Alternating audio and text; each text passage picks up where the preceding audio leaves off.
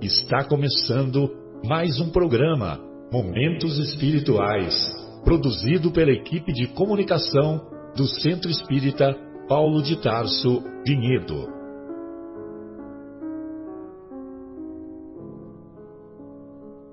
Se guardas contigo o estigma do sofrimento, indagando pela solução dos velhos problemas do ser e da dor, se percebes a nuvem que prenuncia a tormenta e o vórtice traiçoeiro das ondas em que navegas, vem conosco.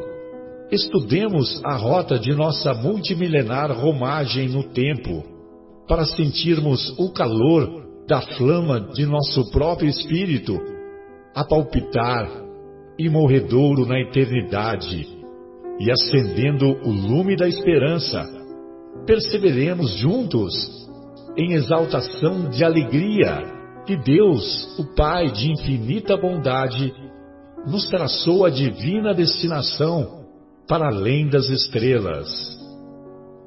Então, elevamos o pensamento a Deus, nosso Pai, ao Mestre Jesus, aos benfeitores espirituais que nos estimulam, que nos fortalecem, e vamos com o pensamento voltado ao alto, agradecer todas as bênçãos recebidas, a bênção da vida, a bênção da inteligência, a bênção da oportunidade de estudarmos juntos, de compreendermos com mais clareza os ensinos do Mestre.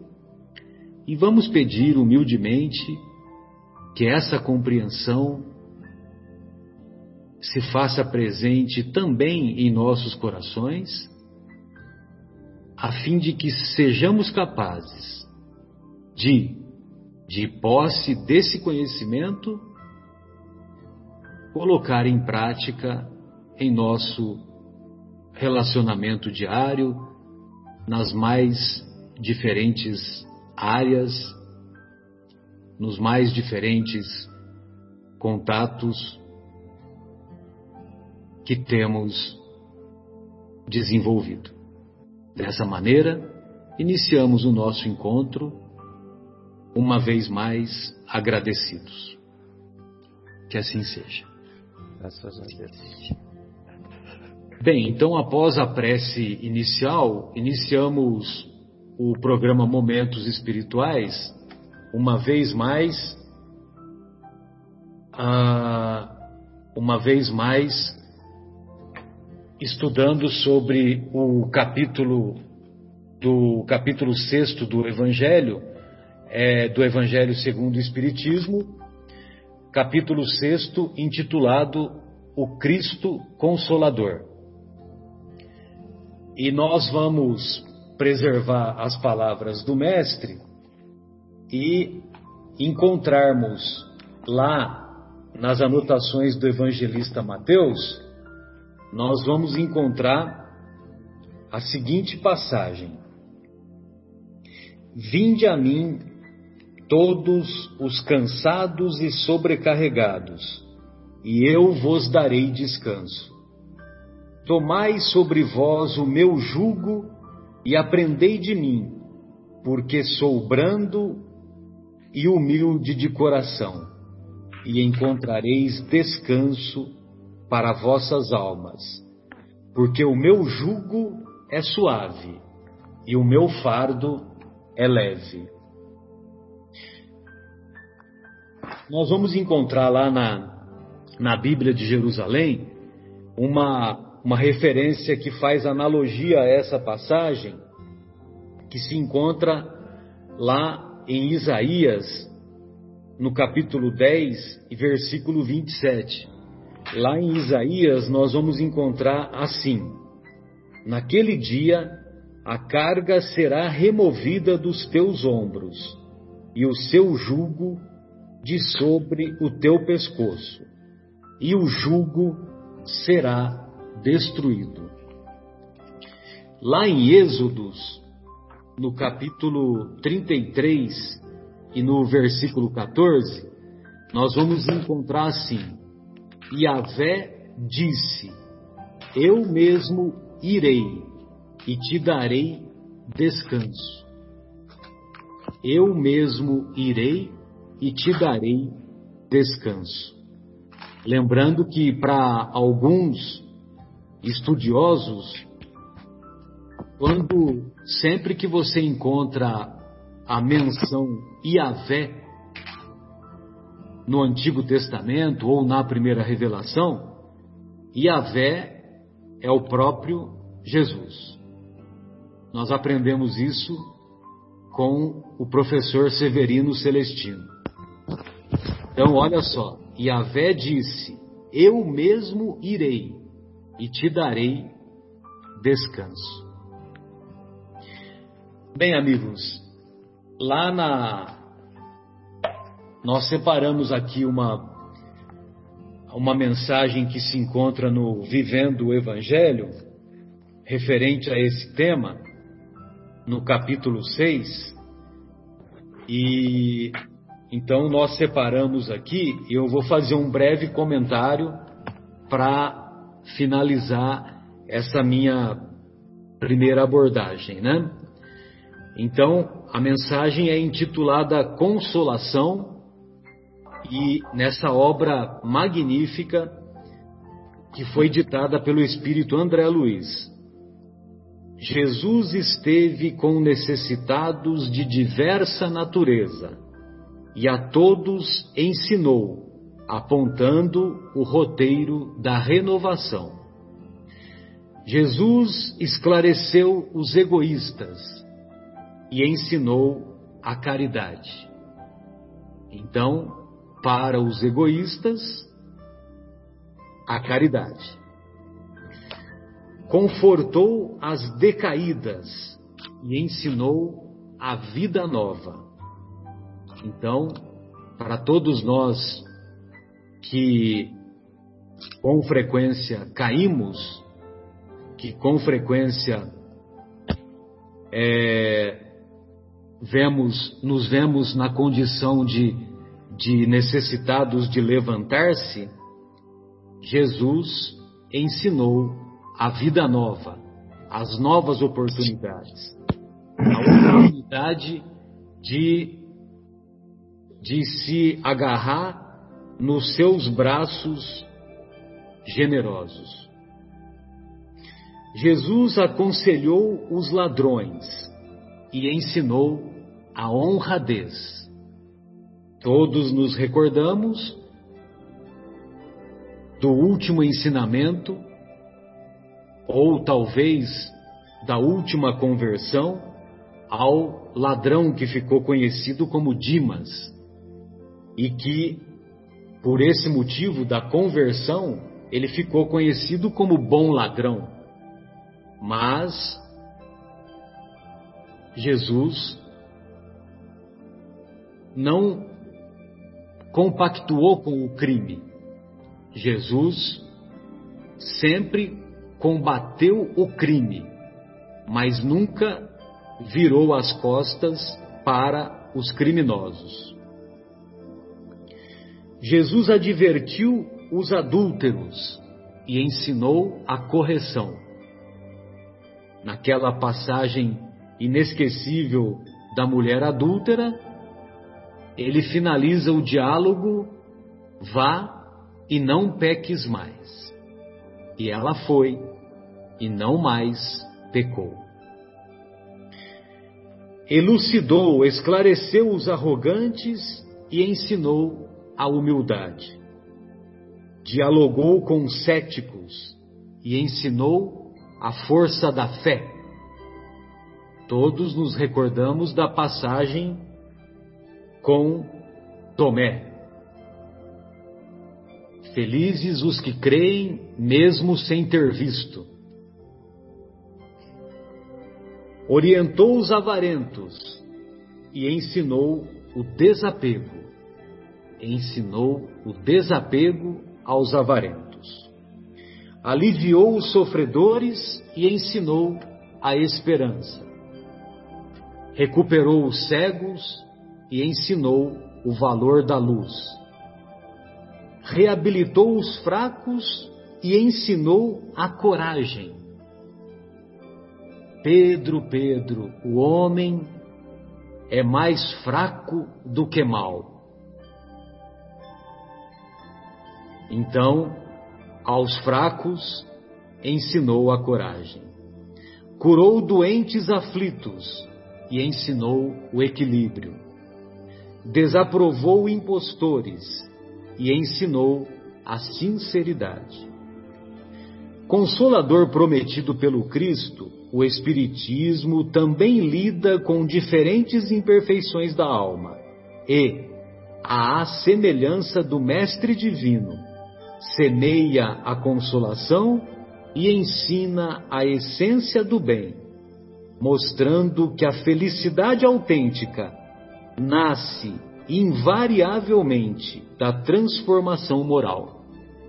Ou seja, a felicidade real ela só, ela só é possível de ter o seu de ter a sua construção através da transformação moral. E isso ocorre de maneira invariável. Ou é desta maneira, ou é desta maneira. Bem, amigos, então essas são as minhas colocações e eu gostaria de ouvir o, a reflexão do nosso querido Marcos Melo. Pois não, Marcos? Boa tarde a todos, os amigos, os ouvintes que estão aí nos nos acompanhando e falando aí desse belíssimo capítulo 6, sexto, né? Que, que falam do Cristo Consolador, né? Que Cristo é, nos, nos coloca, nos ensina e nos consola dizendo que, que mandaria né, é, o Espírito verdade. E, e aqui até uma observação, né, em algumas obras, como uma tradução do Herculano Pires, ele coloca como espírito de verdade. Né? Em outras traduções estão espíritos da. É, desculpa, Herculano Pires coloca espírito da verdade. vou até ver aqui, rever aqui se é isso mesmo. É, Herculano coloca espírito da verdade. E outras traduções colocam espírito de verdade. Né? E, e, e, no, é, e na biografia de Allan Kardec, ele tem um diálogo né, com o espírito. E na, na, e na biografia dele, o espírito se apresenta como espírito verdade. Pelo menos na biografia está, está traduzido desta forma. Né? E, evidente, só para poder esclarecer, porque às, vezes tem muitas dúvidas né, a respeito disso, acho que não há muita diferença sobre isso, mas em algumas traduções está escrito de uma forma e outras de outra, mas isso não é tão importante. O importante é a mensagem que esse espírito verdade, espírito é, de verdade ou da verdade, nos traz. Né? ah, o nível desta mensagem, o nível deste ensinamento.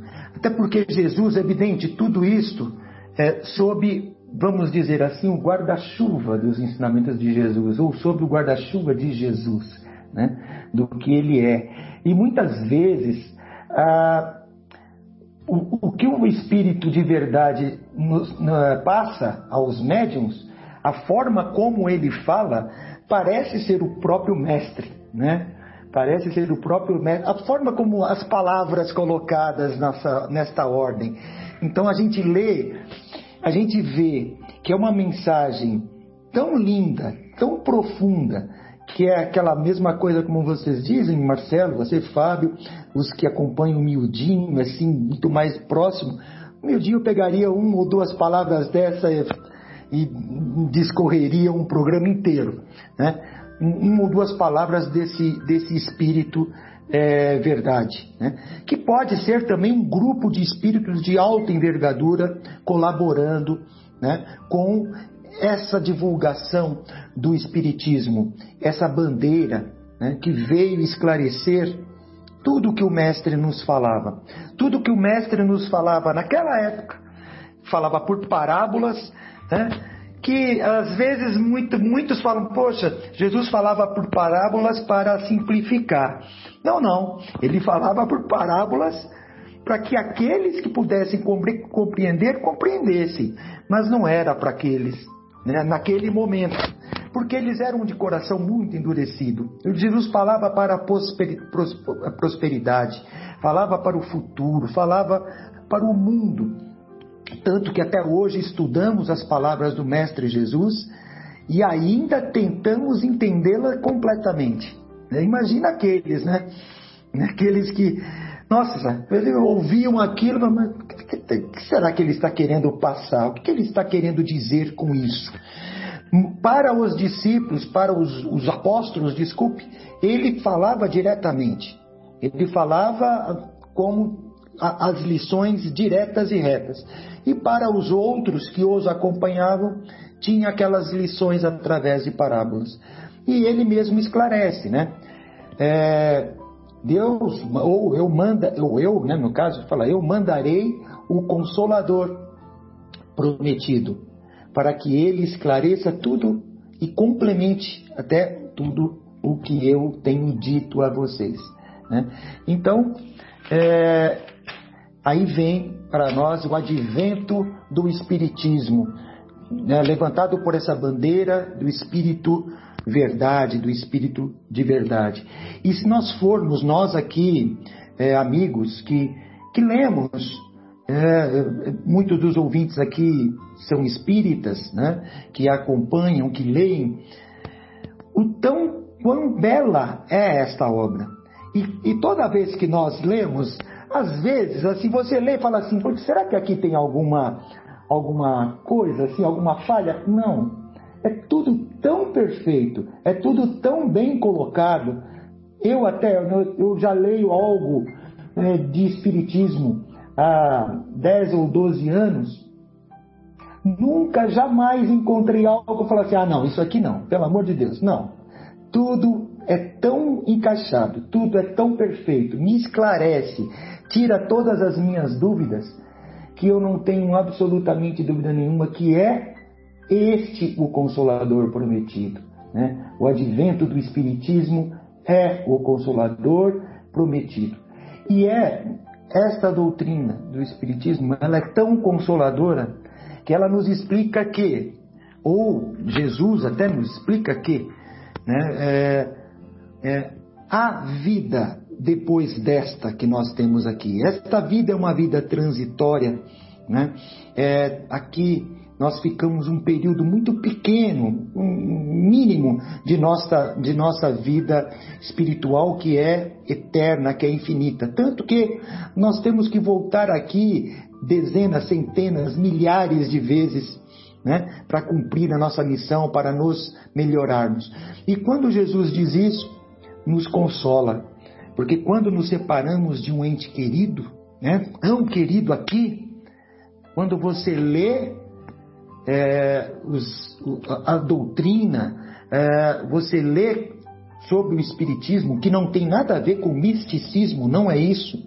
Né? Quando você lê o Espiritismo, você acredita que você verá esse espírito amigo no futuro, que ele vive em outro, em outro, é, em outra dimensão, que alguns, ou a grande maioria, não os vê. Né? Não os vê, a grande maioria. Médiums às vezes os sentem, recebem as mensagens, é, a grande maioria não os vê. Mas eles, eles nos acompanham, eles nos vê e comunicam conosco através do pensamento. Então, para aqueles, eu já penso de, de, de cara, né? para aqueles que que, foram separados da convivência de um ente querido estejam certos né, que essa doutrina consoladora nos explica, nos esclarece que uma certeza teremos, que nós iremos nos encontrar ainda num futuro próximo. Era isso. Nos encontrar e nos reencontrar com aqueles que nos antecederam, né? Sem dúvida, isso mesmo. Exatamente. Tanto é que, que é, eu sempre me recordo daquele pensamento do, do, do Rossandro Klinger, principalmente agora, né, que a gente vê tantas vidas sendo ceifadas, né, e uhum. lógico que não somente pelo Covid, mas é, que o pensamento dele é assim: por mais dolorosa que seja a dor da separação, não é maior que a alegria do reencontro. Lindo demais, né? Isso, Isso é muito consolador, né? e estimulador também. Sem dúvida. E eu me lembro também, Marcelo, daquela oração de Santo Agostinho, né, que também é muito consoladora, porque é uma oração praticamente de um desencarnado, né, que, que fala: olha, vocês, não é porque eu não estou sendo visto por vocês que eu tenha que ser esquecido.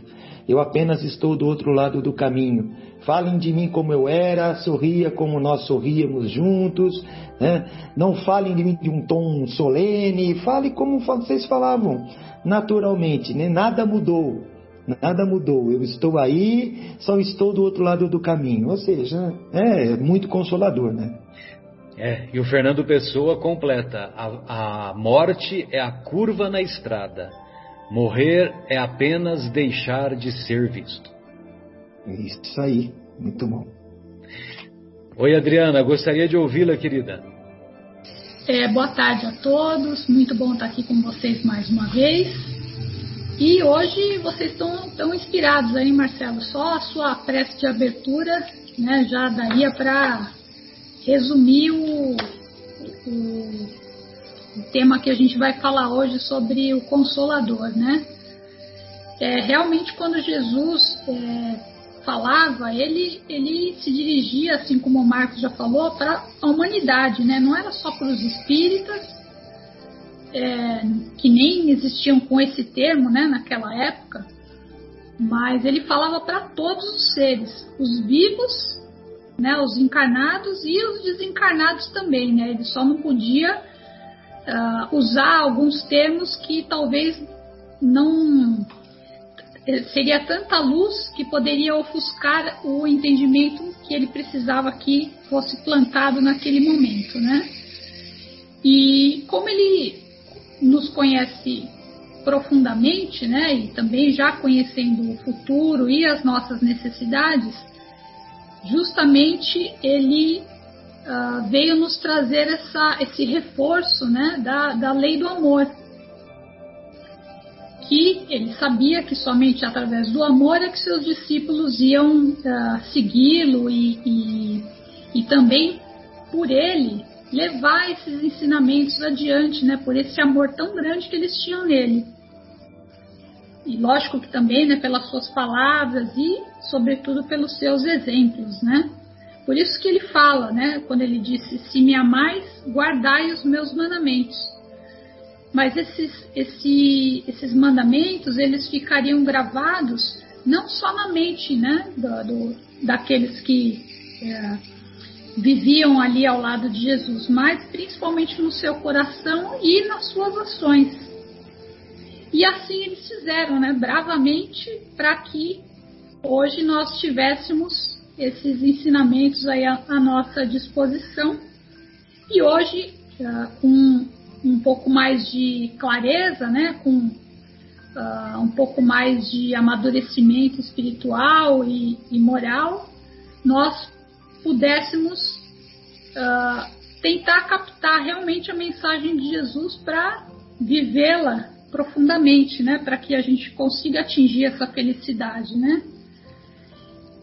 E Jesus, né, além dele ser o nosso modelo né, e o, e o guia da humanidade, ele promete um outro consolador, que é o Espírito da Verdade, justamente para que a gente, no momento apropriado, né? Assim como o solo, quando você vai lá fazer plantar alguma florzinha, ou colocar uma semente, tem que ter a época certa, tem que estar preparado. Então, nesse momento, no momento correto, tá, ele enviaria esse outro consolador. Mas o mais bonito é que eu sempre li esse capítulo pensando no consolador como aquele que só consola. Mas, na verdade, o, o outro ponto também muito importante é a instrução, porque quando a gente se instrui, a gente consegue entender que é tudo justo, tudo tem um, um, um propósito e uma finalidade. E se a lei do amor existe, essa finalidade é para que a gente atinja um lugar muito melhor do que a gente está no momento, mas não é um lugar muito, é, físico, né? É um lugar, é aquela paz de consciência, do dever cumprido, de fazer o bem, né? Então, e cada vez que a gente lê o Evangelho, apesar de já estar algum tempinho é, acompanhando o programa, estudando, fazendo cursos, realmente você percebe que é, amar é importante, mas se a gente não se instruir também, a gente não consegue dar os próximos passos. Então, é, o amar-vos tem que estar junto com o instruir-vos, né? E, e é, é realmente um caminho que a gente consegue entender é, não mais através da fé cega, mas do nosso raciocínio, da razão, com a ajuda da ciência e de, e de tudo mais que a gente vem aprendendo é, ao longo de cada existência, para que a gente possa uh, realmente não deixar espaço para dúvida, porque onde tem dúvida é porque a, nossa fé ainda não está naquela base sólida, né? Precisa ainda se fortalecer mais. Então, é, pensando nessa perspectiva de felicidade que nos aguarda, a gente pode imaginar como se a gente tivesse no topo de uma montanha, vendo é, toda toda a nossa existência e aonde nós vamos chegar, aquele lugar de paz, de amor, de união, de fraternidade, a gente, se a gente conseguisse enxergar o, o o todo, nós realmente não carregaríamos um fardo pesado. Seria muito mais leve. As coisas que nós uh, enfrentamos, as dificuldades, é, todos os, os, nossos desesperos terrenos, né, que são passageiros, eles se tornariam muito pequenos. E aí realmente ia ser muito mais, uh, como, como, o Fernando Pessoa falou, né, o, o reencontro seria muito mais feliz do que a despedida. E a, a gente conseguiria é, ter essa leveza de espírito, né, para passar por essas coisas que nós precisamos passar. Não é que no, nós estamos sendo castigados, nós precisamos aprender. E essas são as lições que a gente tem que passar, cada um de nós, com resignação, com paciência, com boa vontade. E quando a gente chegar lá e aprender alguma coisa, não precisa nem ser muito melhor do que a gente está hoje, mas a cada passo que a gente der para frente, sempre procurar olhar para trás e para os lados para ver se a gente não pode auxiliar alguém. Porque a caminhada não é só nossa, é de toda a humanidade. Né? Todos, todos nós somos irmãos, então sempre lembrar de não só olhar para frente, mas para os lados e para trás para ver se a gente não consegue auxiliar algum irmão. E ativar é, finalmente esse amor dentro de nós, porque sem o amor, não, não, realmente a vida fica muito, muito difícil. É isso. Essas foram as reflexões que, que eu fiz a respeito desse pedacinho. Tem muito mais, mas eu vou esperar os, os nossos amigos falarem aí também. Obrigada, Marcelo. Isso aí, Adriana. Sem amor não há completude. É. Ô Bruno, gostaria de ouvi-lo, querido. Olá, amigos. Obrigado aí pela oportunidade mais uma vez que a gente tem aqui de estudar junto e, e poder trazer essas reflexões a respeito do Evangelho segundo o Espiritismo. No, no capítulo 6 eu vejo, é, principalmente no item 1, né, quando Jesus é, diz para que a gente assuma o, o, seu fardo, porque ele é leve, e para que a gente vá até ele, né, todos, todos que estão em sofrimento, é, na verdade ele faz um convite né, ao modo de vida dele. Quando ele diz que o fardo dele é leve, o jugo é suave, na verdade ele está dizendo que a forma com que ele viveu e a forma com que ele encarou o mundo e venceu o mundo realmente são as formas que vão nos levar a atingir a nossa maioridade espiritual, nosso estado de plenitude e de espíritos puros, e, e também o modo como vamos atingir aquela felicidade eterna que todos nós desejamos, né? É, ele mostra isso como sendo um caminho, né? E não cansa de dizer, né, que devemos ser brandos, devemos ser humildes, né? Não nos importarmos tanto com o eu, né? O eu muitas vezes, o nosso egoísmo, o nosso ego, ele nos descentraliza um pouco as energias, porque pensamos só em nós, né? E nós não somos uh, apenas indivíduos, né? Nós fazemos parte de um todo muito maior, de uma obra muito maior. Nós fazemos parte de uma, uma unidade, né? Chamado humanidade, que, que tem uma que tem um princípio, que tem um fim, somos parte de todos de, desse todo, né? E, e, nos ensina, né, que por maior que seja a nossa carga, que maior que seja o nosso fardo, nós vamos encontrar uma maior facilidade quando nós seguimos esse caminho que ele nos deixou, né? Ele diz: Eu sou é, o caminho, a verdade e a vida, e ninguém chega ao Pai senão através de mim, mais uma vez mostrando o caminho.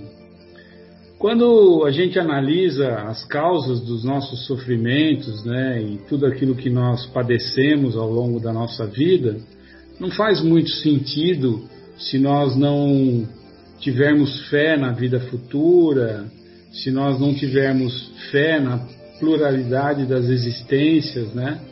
Porque aí não faria sentido o sentido realmente faz quando nós entendemos que não é só essa existência que nós vamos conseguir e que nós somos, na verdade, espíritos é, imortais.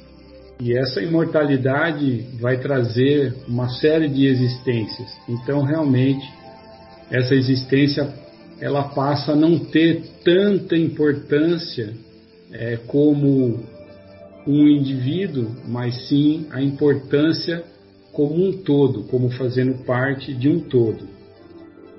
É, traz também né, o conceito de que não existe o céu ou o inferno como lugar, né, lugar onde você viveria a eterna felicidade se fosse para o céu ou a eterna infelicidade e as punições se fosse para o inferno. Não existe isso como lugar mas isso apenas existe como estado de espírito, e esse estado de espírito, se sofremos, se temos infelicidades, eles, esses sofrimentos e essas angústias advêm pelos equívocos que nós cometemos ao longo do nosso caminho. É, Para sermos felizes, basta seguirmos e respeitarmos as leis de Deus. Né? através do conhecimento, como já foi colocado aqui, e através do conhecimento constante, né, não limitado.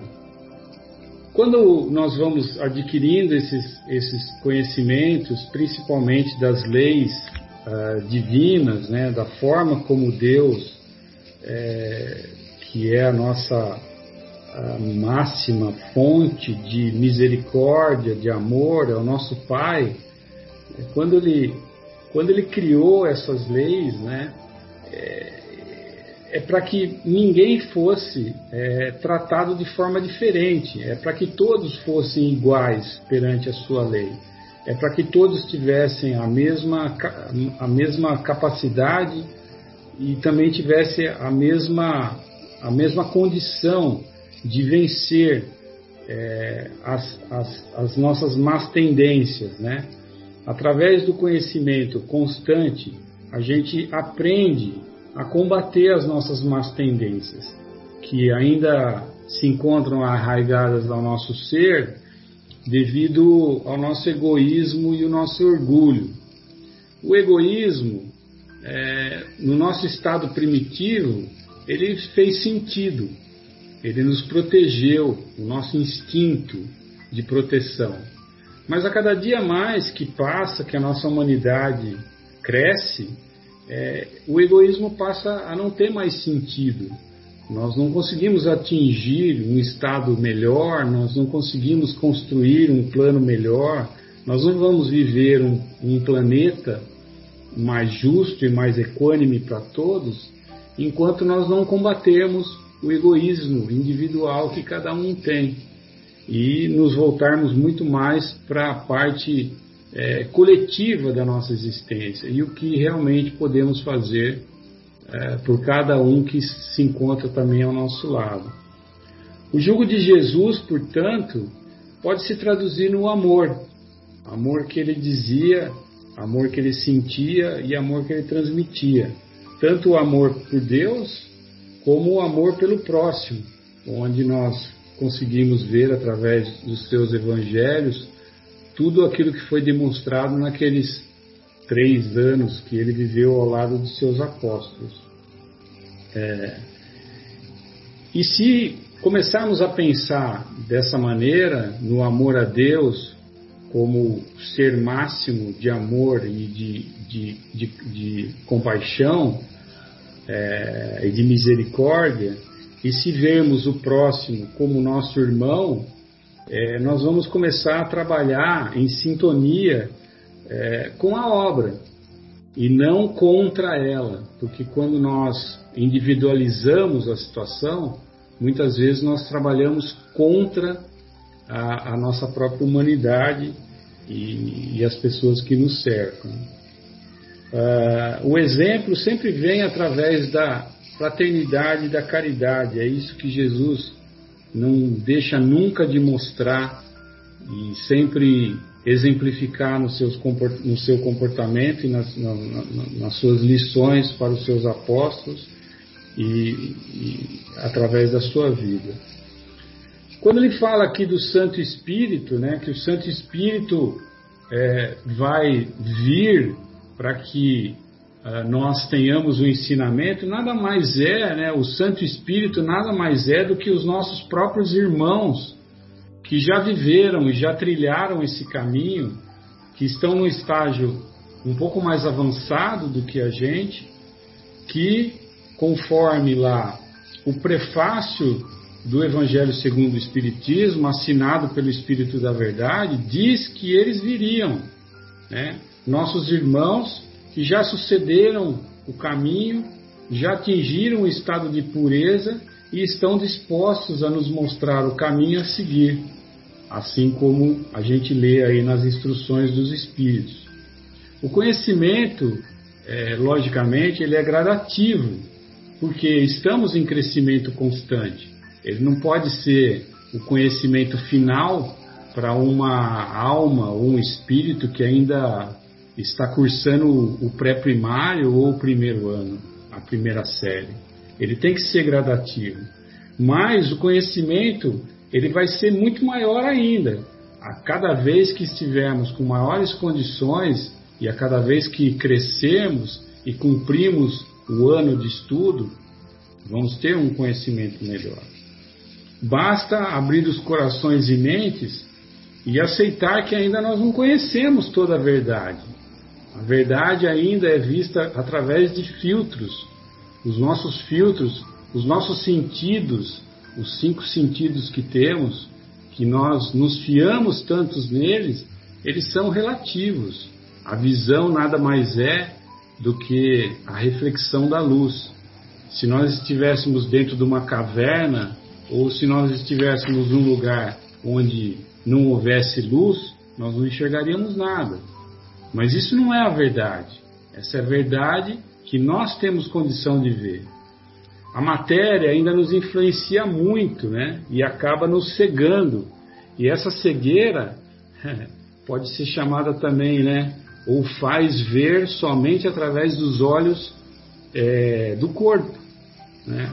A matéria faz com que a gente fique cego em relação às, às coisas espirituais.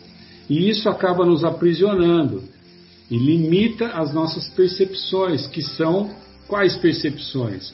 São as, as espirituais. A percepção de que existe um outro caminho, a percepção que existe vida futura, a percepção que existe lei, tudo isso está dentro de cada um. Então, o convite do Cristo é: recorda sempre o caminho de liberdade que eu vos trouxe, né? que ele nos ensinou.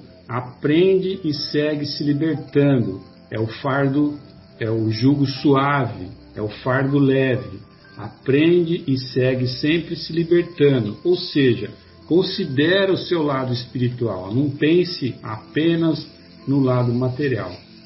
Aquilo que o Cristo, aquilo que o Cristo disse por parábolas naquela época, vem hoje de forma mais explícita com o advento do Espiritismo após Kardec.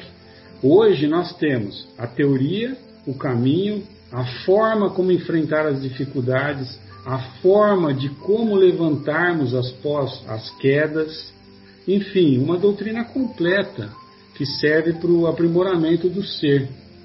Com compreensão da imortalidade da alma, o indivíduo entende que a justiça divina, né, é, ela passa a fazer sentido, porque os percalços das existências, aquelas dificuldades que nós temos ao longo da nossa vida, foram causadas, na maioria das vezes, por equívocos contrários às leis divinas que nós cometemos em outras passagens por este planeta ou por outros planetas do nosso universo.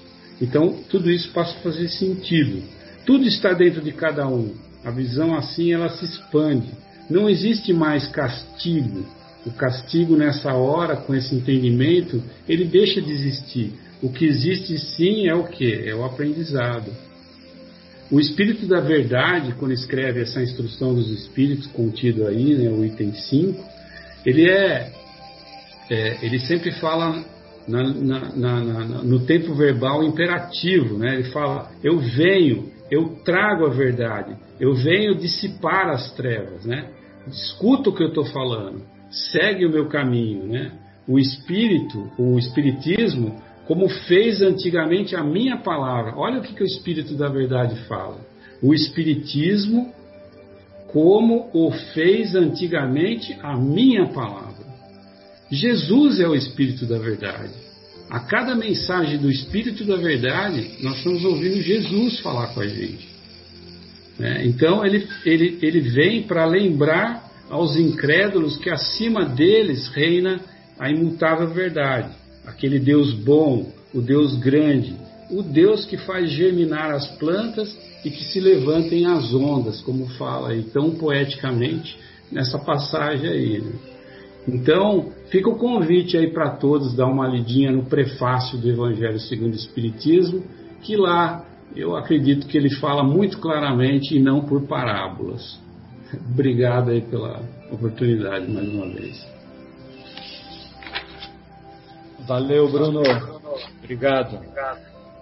O, o Mauro, gostaria de ouvi-lo, só lembrando que essa, essa mensagem que você fez referência e que é o próprio Jesus, é, nós vamos encontrar lá no livro dos médiuns, na segunda parte, no capítulo 31, Dissertações Espíritas, item 9, 9 em algarismos romanos. Aí depois que termina a mensagem, naquele, naquele parágrafo que a Adriana fez referência, Espíritas, amai-vos, eis o primeiro ensino, instruí-vos, eis o segundo, que toda a mensagem é belíssima, é belíssima e profunda, e simples e profunda. E, e aí então o Kardec faz uma nota lá no livro dos médiuns, né? E aí então ele explica que o, o que essa mensagem foi obtida por um dos melhores médiums da Sociedade Espírita de, de Paris. E foi assinada por um nome que, se não sob todas as reservas, é que deveria ser divulgado. E esse nome é o de Jesus de Nazaré. Só que aí depois o Kardec foi orientado a, a colocar como o Espírito de verdade. Mas isso também não tem importância nenhuma. O que tem importância é a grandeza da mensagem, a mensagem tão bela, tão profunda e tão simples, que revela o próprio Cristo. Pois não, Mauro, gostaria de ouvi-lo, querido. Boa tarde, queridos amigos. Mais uma vez estamos aqui junto com vocês para louvar e falar um pouquinho mais sobre o Evangelho de Jesus. É, eu, eu, vou focar um pouquinho mais o meu comentário, a minha reflexão aqui no Consolador Prometido. E quando eu estava relendo essa passagem, estudando um pouquinho mais, aí eu, eu voltei, eu fiz uma imagem na minha cabeça e voltei a mais de dois mil anos atrás para imaginar o contexto em que aconteceu essa palavra de Jesus que João relata no seu capítulo 14. Então eu comecei a imaginar o seguinte: se Jesus é tão importante para a gente hoje, tem uma importância é, fundamental e inexplicável, imagine a importância que ele tinha para os seus apóstolos quando ele deu aquela notícia que ele partiria. Então ele imagine a, a aflição, o desespero, porque a, a, gente enxerga a coisa de longe, né? Pela nossa fé, pela nossa crença e pelo que a gente vê que é realizado em nome de Jesus. Mas imagine os apóstolos que conviveram fisicamente com ele quando Jesus os fala que vai partir. Então, é, é, é, nesse momento de desespero que Jesus percebe a aflição dos apóstolos, que aí João relata o que Jesus falou, né? Se me amais, guardai os meus mandamentos, eu vos rogarei a meu Pai e, e ele vos dará outro consolador, para que fique eternamente com vocês, o Espírito da Verdade, a quem o mundo não pode receber, porque não o vê e não o conhece. Evidentemente que Jesus estava falando de coisas que a maioria das pessoas não conheciam e nem entendiam, como a continuação da vida após a morte física, a comunicação dos espíritos, a pluralidade dos mundos, e são todas coisas que estão na essência da nossa doutrina, que foi mais explicitada futuramente pelo Kardec, né? Então, é, quando a gente lê a, a, tradução original do que o Haroldo faz dessa passagem, ele fala, ele não fala em consolador, ele fala em paracleto que Deus envie, ele, ele rogaria a Deus que nos enviassem um paracleto. Então ele usa essa palavra paracleto ao invés de consolador. E a gente vê que no original grego essa palavra paracleto significa um enviado, uma pessoa que iria prestar auxílio, queria nos confortar, queria interceder ou queria instruir, ou também consolar, como Kardec usa a palavra consolar num sentido mais amplo. Aí, nessas palavras de Jesus, aí eu noto duas coisas interessantes, né? É, primeiro que ele fala que ele rogará ao Pai. Então veja a humildade de Jesus. Ele poderia muito bem dizer: Eu vou mandar para vocês um consolador. Mas ele, dentro da, da exemplificação da humildade, ele fala: Eu rogarei ao Pai que vos envie. E outra coisa, ele também deixa claro, se ele fala que ele enviará outro consolador, é que ele era o consolador. Então, não fica dúvida quanto a isso, né? Então, voltando ao entendimento do que a gente entende como consolador, é, consolador, então não, não é só aquele que vem nos livrar das dores, das aflições pelas quais a gente tem que passar nessa vida. porque nós temos necessidades de aprendizado e esse consolador é sim aquele que vem caminhar conosco, nos prestar auxílio e interceder e nos instruir, como o significado original da palavra paracleto, aquele que vem interceder ou nos instruir. Não somente consolar, mas também o sentido é muito amplo dessa palavra consolador. Então, esse, esse outro consolador que Jesus promete nos enviar, que nós sabemos que é o Espiritismo, ele tem o, o objetivo de resgatar a, a mensagem de Jesus. E a gente sabe que a doutrina, por isso que diversos espíritos falam que a doutrina espírita é o evangelho redivivo, porque ele resgata e, e, e nos ensina, nos mostra melhor o sentido das palavras de Jesus. Ele revive o cristianismo original. Eu vi uma, uma coisa interessante que está no livro que chama-se Falando a Terra, que também é um livro que não é muito conhecido, que foi psicografado pelo Chico e tem e, e é ditado por vários espíritos. Então tem uma mensagem que está no capítulo 32, que é pelo espírito Mariano José Pereira. Ele diz o seguinte: a palavra do Cristo no Sermão da Montanha contém mais desafios do que reconforto. Veja que interessante. O que Cristo nos falou tem mais desafio do que reconforto. E o espírito, e o espiritismo acaba nos mostrando isso a partir do esclarecimento que a gente tem que ter sobre a nossa universalidade, sobre a nossa imortalidade, sobre a nossa imortalidade e que a, a, a nossa responsabilidade como espíritas ela aumenta muito e os desafios que a gente tem pela frente e não fazer escolhas erradas. Então, o, o desafio que Jesus nos impõe é para que a gente saiba os caminhos pelos quais nós vamos trilhar. E principalmente no mundo em que a gente vive, que é um mundo de provas e expiações, a gente tem muitas tentações. E aí podemos até lembrar o que Jesus fala da, da porta estreita, da porta larga, né? Nós temos sempre é, é muito mais fácil você seguir pela porta larga, né?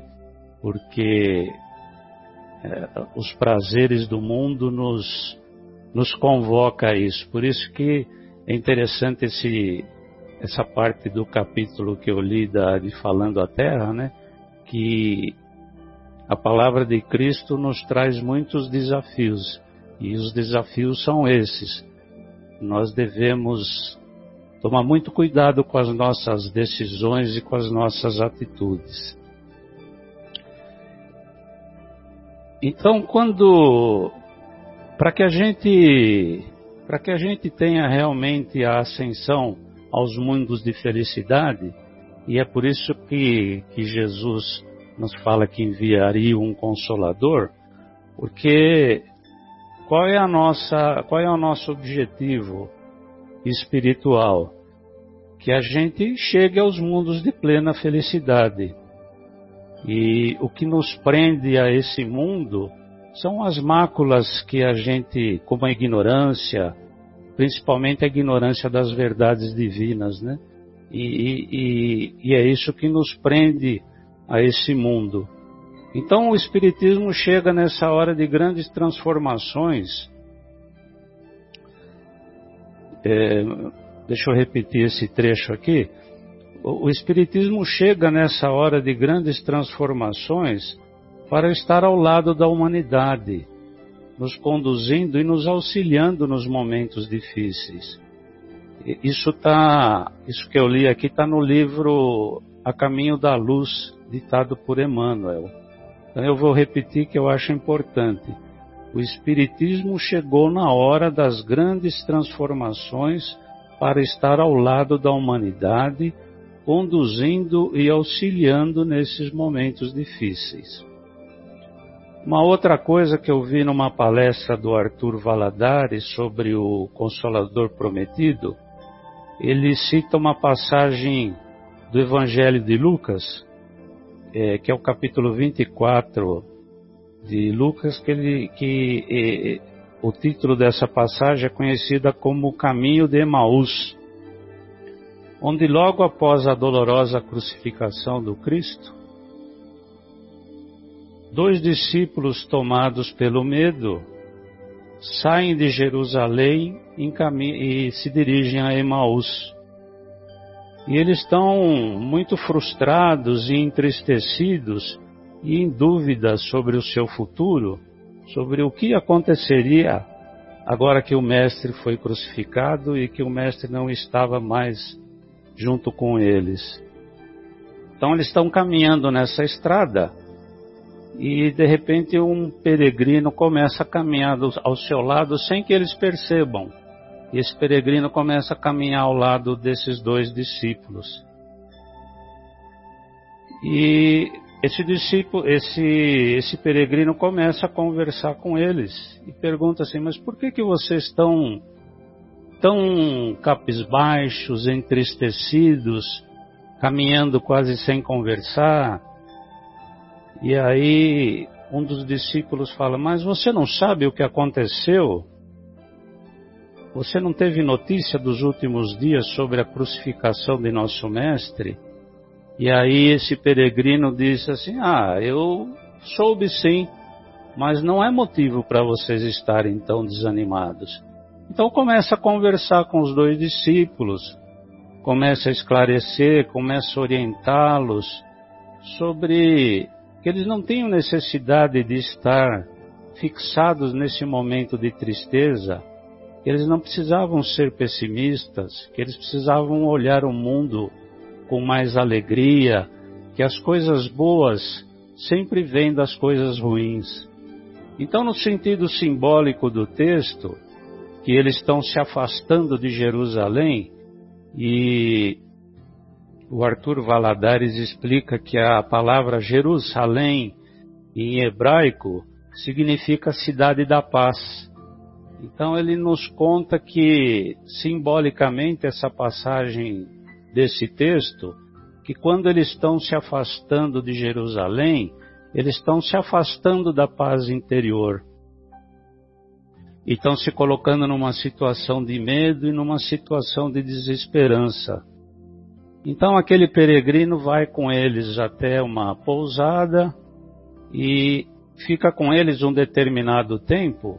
E quando percebe que eles já estão seguros, acalentados, ele parte para uma nova jornada para consolar novos caminhantes perdidos no caminho.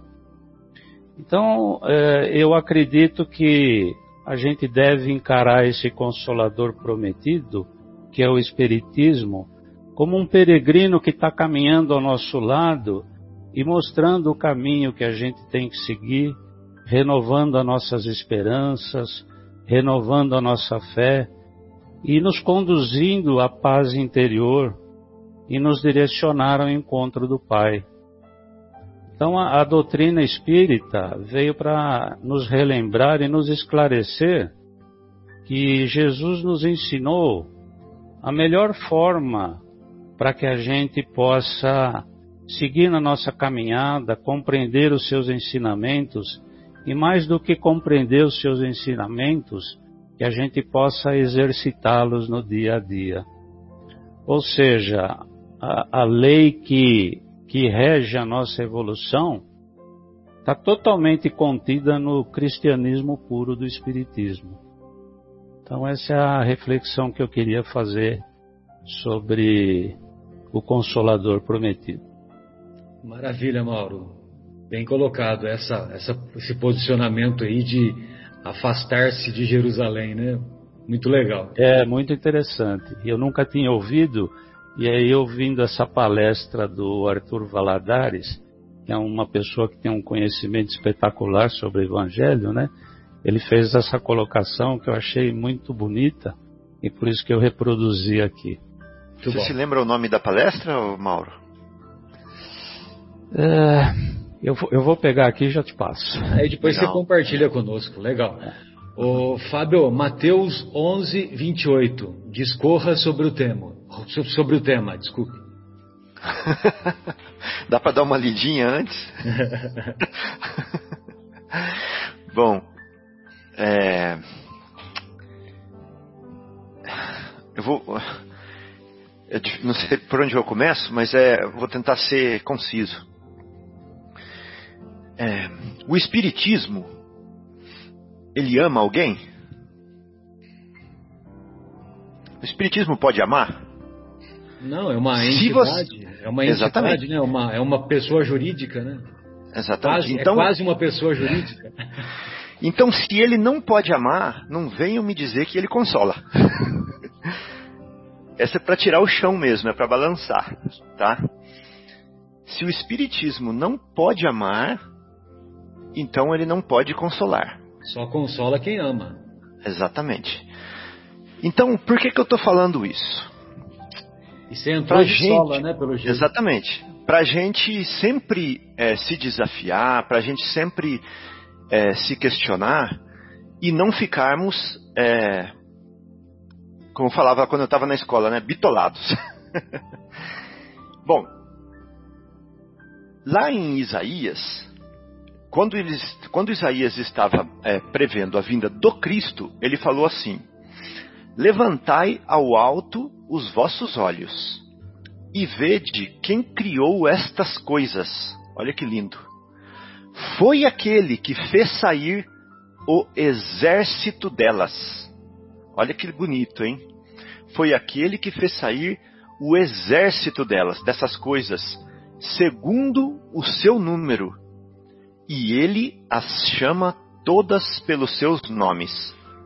Olha que lindo isso, né? Então, ele está chamando esse exército ou essas estrelas, né, segundo o seu número, porque exército e estrela tinham mesmo, era a mesma palavra, né, é, que trabalhavam com ele, por ele, né, como ele, e as chamava todas pelo nome. Então, levantai os vossos olhos e vede quem criou todas essas coisas. Bom, só para a gente pensar. Aí, no, lá no Evangelho segundo o Espiritismo, fala assim: olha, os Espíritos do Senhor são as virtudes dos céus. Então ele está falando que os Espíritos do Senhor, aquelas mesmas estrelas, aquele mesmo exército, são as virtudes do céu. Qual imenso exército!